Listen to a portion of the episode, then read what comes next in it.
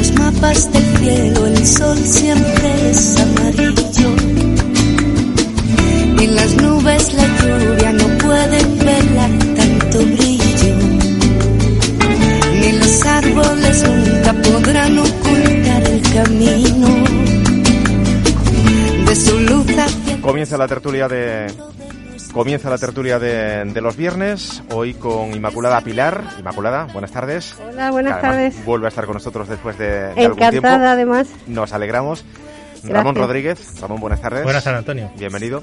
Y, y Álvaro Guzmán. Álvaro, buenas tardes. Hola, buenas tardes, buenas. Antonio. Bueno, pues hoy era el día, el día fijado, pero finalmente ha quedado cancelada la, la visita que el ministro de Asuntos Exteriores, Unión Europea y Cooperación, José Manuel Álvarez, iba a realizar, iba a, realizar a, a Rabat. En ella pues iba a escenificarse el inicio de, esa nueva etapa bilateral y diplomática entre ambos países tras la crisis de, de mayo, pues recordemos con la entrada de miles de marroquíes a Ceuta y también los continuos desencuentros producidos en estos últimos meses. Se estaba muy pendiente de esta reunión porque en ella podrían tratarse temas como la reanudación de las conexiones marítimas y terrestres entre España y Marruecos, por tanto la posible reapertura de, del Tarjal o la operación Paso del Estrecho. Hoy la delegada del Gobierno ha puesto una posible fecha a esa reapertura de de, la, de la frontera?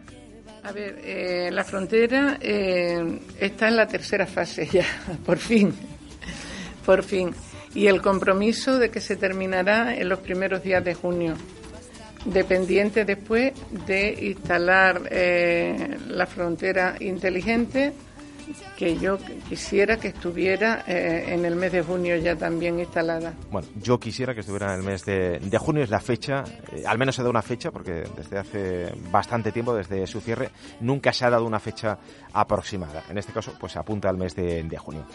Y esa reunión que estaba prevista hoy se ha cancelado porque José Manuel Álvarez va a visitar Marruecos junto al presidente del gobierno Pedro Sánchez. Así lo anunciaba en la tarde de, ayer el gobierno central en un comunicado en el que afirmaba que el rey Mohamed VI ha invitado al presidente del gobierno a realizar una visita a Rabat en los próximos días para poner en marcha la hoja de ruta que consolida esta nueva relación. Una hoja de ruta que califican de, leo textualmente, ambiciosa a la altura de dos países vecinos y socios estratégicos. Y se confirma que el presidente Sánchez pues va a viajar a Rabat, ya decimos, acompañado del ministro de, Asuntos Exteriores. En este comunicado, desde Moncloa, también afirman que el rey Felipe VI ha sido informado de, de, los detalles de la conversación mantenida por el presidente del gobierno. Y el comunicado también refleja, abro comillas, Marruecos es un país vecino y amigo de España. Ambos comparten una historia común, lazos humanos, acuerdos y vínculos que han sido forjando, que han ido forjando intereses afines a lo largo del tiempo. Asimismo, Marruecos es un socio estratégico indispensable para España y para la Unión Europea en numerosos aspectos como el control de la migración, la lucha antiterrorista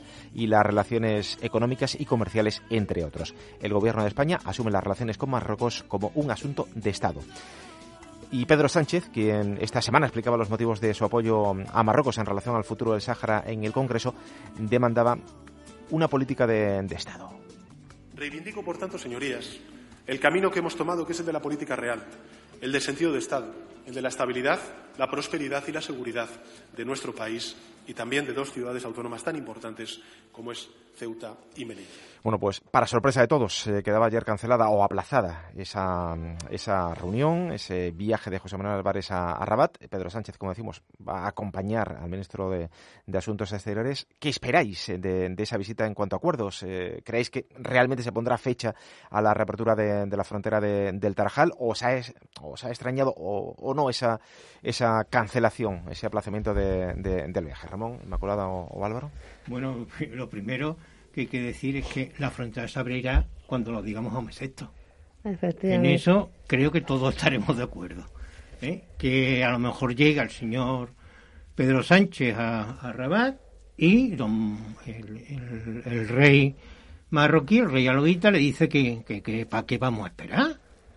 El lunes abrimos, o el martes, o, o el día 15, para que venga todo el mundo en Semana Santa. Da igual, por tanto, la, ¿Mm? la, segunda o tercera fase, ¿no? Sí, sí, bueno, eso de la tercera fase va, me encallo. El yo, quisiera, recuerda... el yo quisiera de la delegada, el yo decido de Mohamed VI.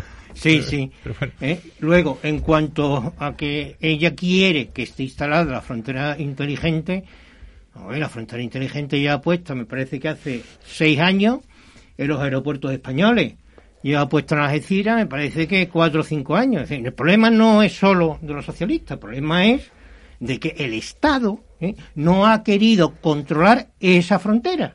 Y por eso ahora, ¿eh? Eh, o, durante todo este tiempo, ha entrado y salió de Ceuta el que ha querido, porque poco se le ha exigido para entrar.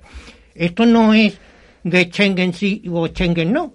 Esto es de controlar tu frontera. Si tú a un individuo que viene le pides un, un documento, ya no digo un documento para entrar, que sea digitalmente eh, eh, comparable, pues entonces, ¿para qué eh, tanto Schengen y Schengen? Usted contróleme quién entra y quién sale. Eso es lo fundamental. Luego, en cuanto a la, a la reunión, pues bueno, mm, iba a ir al bar, pero el rey ha dicho que no.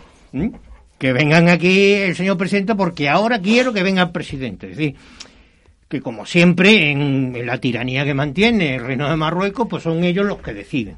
Y el resto, ¿eh? porque no solo es con, con España, parece ser que también con Estados Unidos, con el secretario de Estado, también ha tenido hay un cierto problema de agenda, ¿no? Pero vamos, yo entiendo que esta nueva visita o esta recuperación de las relaciones con, con el país vecino es una gran noticia para Ceuta y, y, para, y para el resto de España. ¿Por qué? Porque es nuestro vecino, queramos o no, y al final hay que, hay que tener un mínimo entendimiento. ¿Que hemos llegado a este entendimiento por cediendo en otras cuestiones? Pues como se ha hecho siempre, es decir, esto es un toma y daca.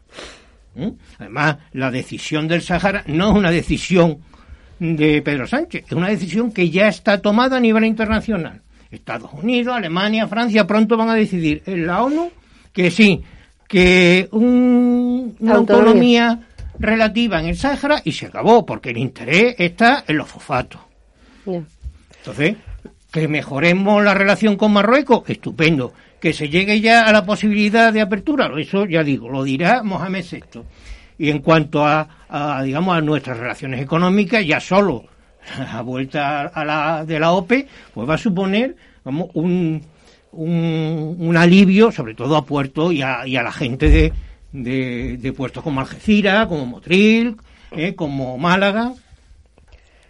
A mí me, me, preocupa que no, por lo que no que al menos no ha trascendido a la opinión pública. Yo no lo conozco. ¿Cuáles son las contrapartidas de, de esas de esas negociaciones? Es decir, solo conocemos qué es lo que va a conseguir Marruecos, pero qué vamos a conseguir nosotros, porque la frontera se abrirá o no, como tú bien dices, según establezca Marruecos. Es decir, a mí me preocupa eh, que detrás de esta de alguna manera cesión porque no sabemos la contrapartida, haya más cosas y esas más cosas nos perjudiquen. Si, no hay, si no conoce, no diga que es una cesión. Ha habido un entendimiento, pero cesión, ya estamos con el lenguaje de la extrema derecha. No, no, a mí no me acusen el lenguaje de extrema derecha que yo hablo aquí en nombre de doña Inmaculada ¿Eh? Pilar, punto pelota. No, eso no te lo voy a consentir. Ese es el argumento de la extrema derecha. No, no, eso no te lo voy a consentir. eh, es mi argumento, punto si tú le quieres poner calificativo, te agradecería que no se lo pusieras. A mí me preocupa la situación de Ceuta, es decir, si yo, cuando hay un entendimiento o cuando hay unas conversaciones, hablan dos personas y se sabe qué es lo que dice una y qué es lo que dice otra, pero aquí yo personalmente solo oigo lo que dice Marruecos. Lo que dice España todo es, puede ser, a lo mejor en tal fecha, en la otra fecha voy a hacer una reunión, luego no la voy a hacer porque la voy a posponer para unos días más me preocupa esa situación. Con independencia de que, evidentemente, me alegraría que se abriera la frontera, que se restablecieran las relaciones diplomáticas con Marruecos, pero no, no sé a costa de qué van a ser. Y como no sé a costa de qué van a ser, pues a lo mejor hago un poco de pueblerina que lo soy y pienso mal y acierto. Ojalá no. Aquí es curioso, bueno, yo, pienso en eso como tú, no soy optimista. Yo prefiero pensar más porque venimos siendo muy apaleados. Aquí, aquí, hay un par de cosas que, por lo menos, quien no quiera ser consciente que la política internacional eh, está cambiando y Marruecos, una vez más, hábilmente, como ocurrió cuando la Marcha Verde se aprovecha de estas circunstancias, porque Álvaro la deja entrever Inmaculada también. Marruecos tiene detrás grandes valedores, empezando por Estados Unidos. Pues mira, Estados Unidos ha tenido cierta influencia en lo que ha ocurrido en Ucrania y cómo se está manteniendo el tema, y Estados Unidos tiene una influencia total en lo que ha ocurrido con Ceuta y Melilla desde el principio de los tiempos y Estados Unidos tiene gran influencia en el establecimiento de relaciones entre Israel y Marruecos. Entonces aquí estamos jugando a un juego en el que nosotros somos convidados de piedra y lo estamos viendo porque ni nuestro Ministerio de Exteriores ni nuestra Casa Real, no olvidemos, no sea, bueno, la Casa Real española no ha dicho nada, es la Casa Real marroquí y la política exterior marroquí quien nos está marcando los tiempos una vez más, pero ahora clarísimamente. Y ellos son tan plenamente conscientes como somos nosotros aquí, y ha expuesto Álvaro brillantemente, de que estos son otros tiempos y que detrás del empujoncito que le ha dado España, a España viene Francia, viene Alemania, viene Estados Unidos y Marruecos perfecto conocedor. Marruecos tiene muy claro que esta partida la ha ganado, que tiene la pelota, que tiene el campo de juego y que tiene a los jugadores. De 15.000 en 15.000 o de 20.000 en 20.000. Y de varias selecciones nacionales. Desde Senegal, Mauritania o lo que quiera. Yo soy poco optimista que Marruecos vaya a respetar nada de lo que todavía no nos han dicho. Supongo que cuando llegue el presidente del gobierno romperán el listar allí, muy hermanados, y nos dirán a lo que se han comprometido de una manera súper ambigua, como siempre se expresa Marruecos. Y aquí a verlas venir. Yo no soy nada optimista, no soy nada optimista porque creo que España lleva perdiendo mucho peso específico y relativo en la política internacional desde hace años, ¿eh? no desde el PSOE, desde atrás, desde que metimos bien la gamba con ir a, cargarnos a Irak entre todos juntitos y, todo lo demás, pienso yo. ¿Y pensáis que, que Ceuta y Melilla, eh, por algún motivo, de forma directa o de forma indirecta, eh, en relación principalmente por, por, lo, por lo ocurrido en los meses de mayo, podría estar en la mesa o incluso debería estar en, la mesa en esas eh, debería debería. Debería. Estar en la mesa y en primer plano. Yo creo que sí que debería estar en la mesa. Eh, del comunicado o de, de, ambos estados o digamos del gobierno de España y de la se habla del respeto a la integridad territorial ya lo ahí ya estás incluyendo Ceuta y Melilla porque yo entiendo que la integridad territorial nos incluye, ¿no? Pero lo está incluyendo España, es lo de antes. Eh, Vamos a ver si España no lo incluye, ya me dirás tú. Uy, pues hay muchos españoles que no consideran que ah. Ceuta y Melilla no son españoles. A mí, a mí lo que considere cada uno de los individuos me da exactamente igual. El Estado español, vamos, defiende la integridad de Ceuta y Melilla, excepto, bueno, el Estado. Luego, eh, quien nos ha vendido siempre ha sido la derecha. Quien estuvo en Guinea Ecuatorial fue el señor Fraga. Quien estuvo en Baraja firmando el acuerdo con Marruecos fue Fraga. Fraga, Fraga, Quien, quien puso en su libro que había que entregar Ceuta y Melilla fue Fraga. Bueno, pues no dejan de ser españoles, ¿no? Vale, pero a mí lo que me preocupa que este individuo ¿eh? tuvo mucho poder, fue ministro, ¿eh? fue presidente de un partido que ahora se siente heredero de él. Ya, ya. ¿Qué problemas, no? Y si piensa lo mismo esos señores individuales que tú me cuentas. Pues esa es la historia, en eso coincidimos pues completamente. Ese, es el problema, mantener una derecha que enseguida vende, no vende. El PP defiende tanto a Ceuta Melilla como que ningún presidente del PP, que tú lo has comentado. Ningún presidente del gobierno, del gobierno ha aparecido por acá. Como solo han venido como, presidente, como presidente de partido. Lo defienden tanto, pero sí que es verdad que deberíamos, aparte de, de, de cartas y declaraciones que se supone que vendrán después de que llegue Pedro Sánchez con Álvarez, debería haber alguna propuesta concreta. Y yo soy de los que me decanto en que aquí tenía que haber algún, y, alguna institución de la Unión Europea plantada aquí en Ceuta.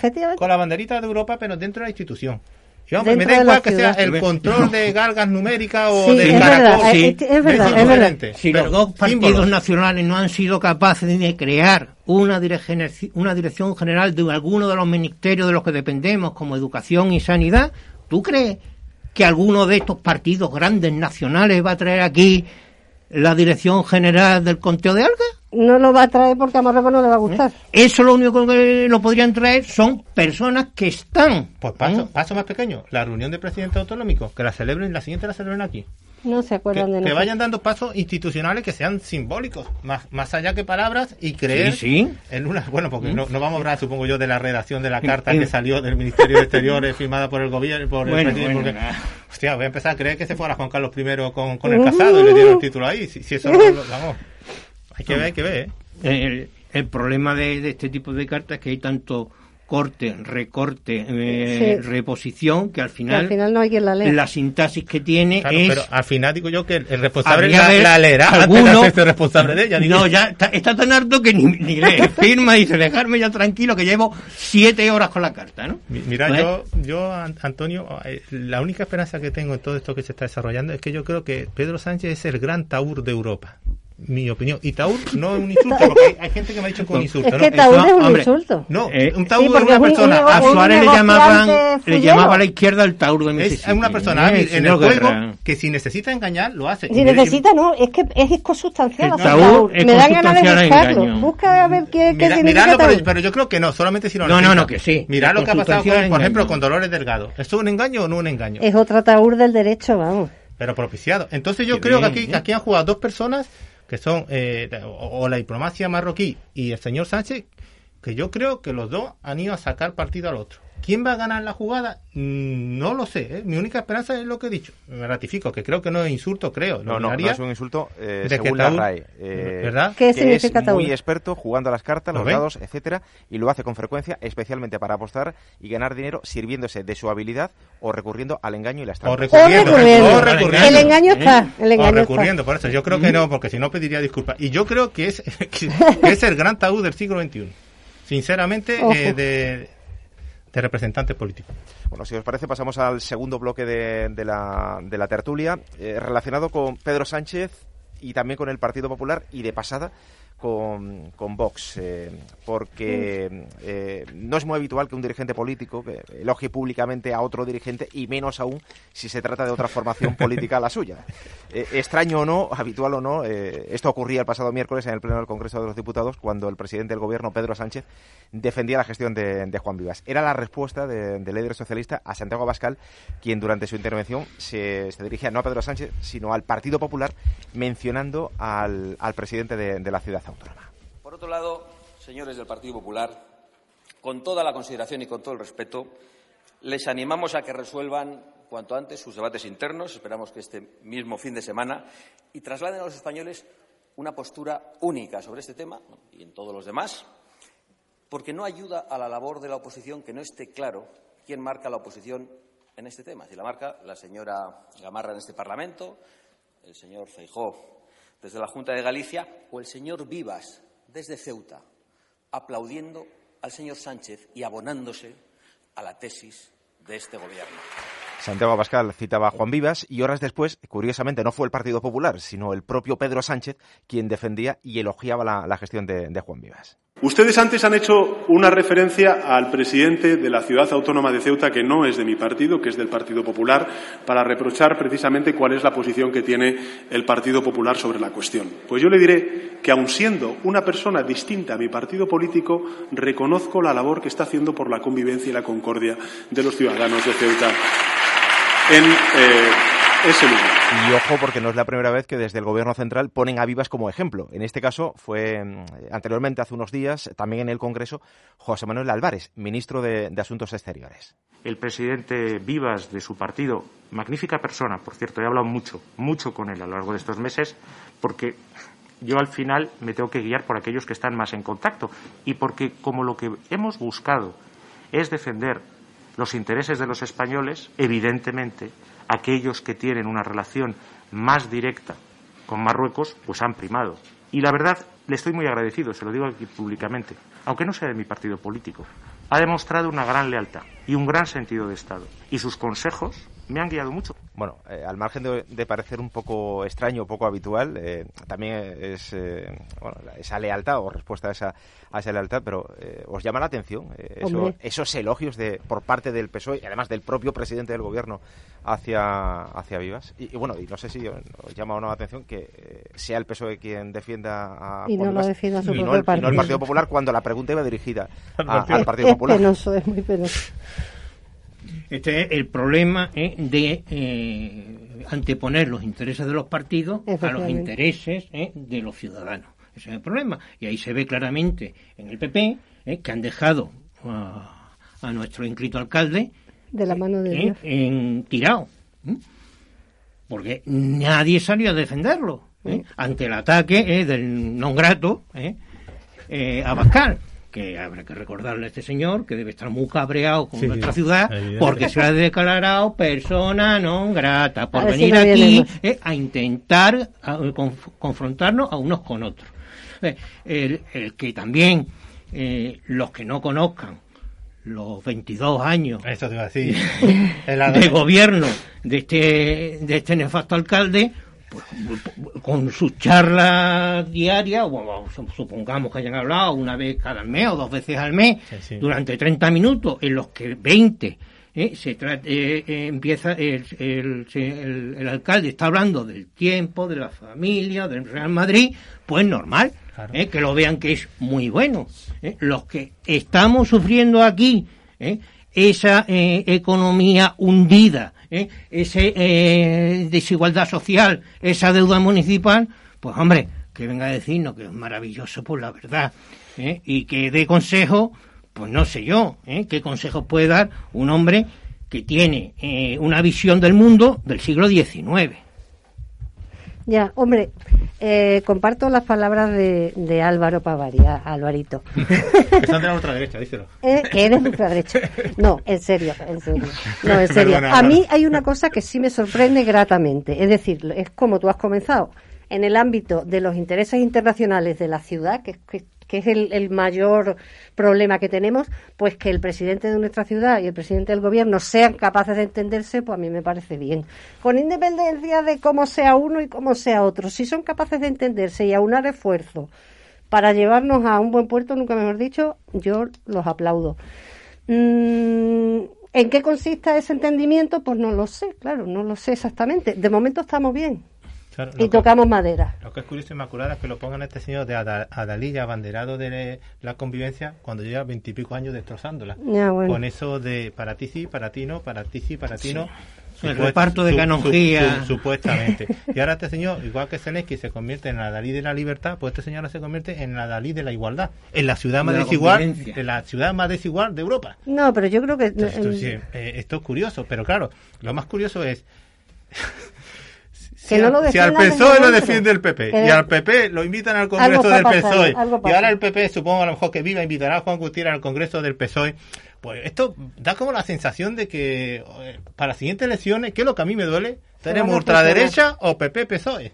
o sea, eh, yo creo que lo están poniendo en bandeja entonces, pero, lo que quieren. Ramón, porque coincides con el discurso de, de, sí, sí. Sí, para, que vea. No me, no podrá, no podrá tratar de forma aquí. Otro de ultraderecho. Tiene aquí una mesa de ultraderecha. Eso solo queda Vox, ¿no? Lo que pasa es que Vox que solo, eh, que solo defiende eh, a aquellos que no viven aquí. Mete luego muchos, muchos matices eh, sexistas, machistas, homófobos y todo lo demás. Y yo ahí no voy a entrar. Yo lo que voy a entrar es que se, ve, se ve claramente, se ve claramente la buena relación que existe entre eh, vivas viva, que algunos no lo identifican como PP y empezó y luego eso también, es muy si injusto, ¿no? con los años que ¿eh? él ha dedicado como, ya no a la ciudad sino al ¿eh? partido como dice Inmaculada si dos personas o en este caso dos organizaciones llegan a un acuerdo para poder ¿eh? avanzar en, en, el, en la ¿Intereses de la ciudad? no en el gobierno de la ciudad pues bienvenido sea claro pero fíjate Álvaro si no si el PSOE no llega a apoyar al PP para, para los presupuestos, ¿qué ocurre? que estábamos ¿Mm? Hay que quitar todas las subvenciones a, la, a, la, a los musulmanes, pues eso es lo que también hay que ver. Si está bien para las actividades para las relaciones internacionales supongo yo debería estar bien claro para la, actividad de la ciudad debería estar para la, Pero fíjate, fíjate en el fondo que yo creo que poco favor le hace ni Álvarez ni Sánchez ensalzando la figura de Viva porque estamos hablando de que eso viene de una postura sobre el Sáhara, donde todos los grupos parlamentarios, todos los grupos parlamentarios del Congreso están en contra. Y, al poner al otro, se ponen ¿Por qué están en contra? ¿Eh? Es decir, aquí yo creo que Pedro Sánchez se ha apuntado, digamos, o se ha subido al barco cuando ha zarpado. Es decir, la solución para el Sáhara ya la han tomado. Entonces él ha dicho, bueno, una de dos. O me quedo ¿eh? donde estoy y se va al barco y voy a tener problemas con, todo con todo, con el gas, con Ceuta y Melilla, con las bases de navales y las bases aéreas de, de España, de Estados Unidos en España, no, ¿eh? me apunto. Esta postura no garantiza no, tenerla o lo yo supongo, esta postura no garantiza yo supongo que la visita de la visita de, de Estados Unidos a España pidiéndole que nos vamos. Buen, fin de, buen fin de, semana buen fin de semana, buen fin de semana. Habrá, que, habrá que, conocer qué piensa el PP en el seno del PP que se piensa no hablan no hablan. No dice nada. Buen fin de semana a todos. igualmente. Buen, buen fin de chao. Los cuartos de la tarde. Solo con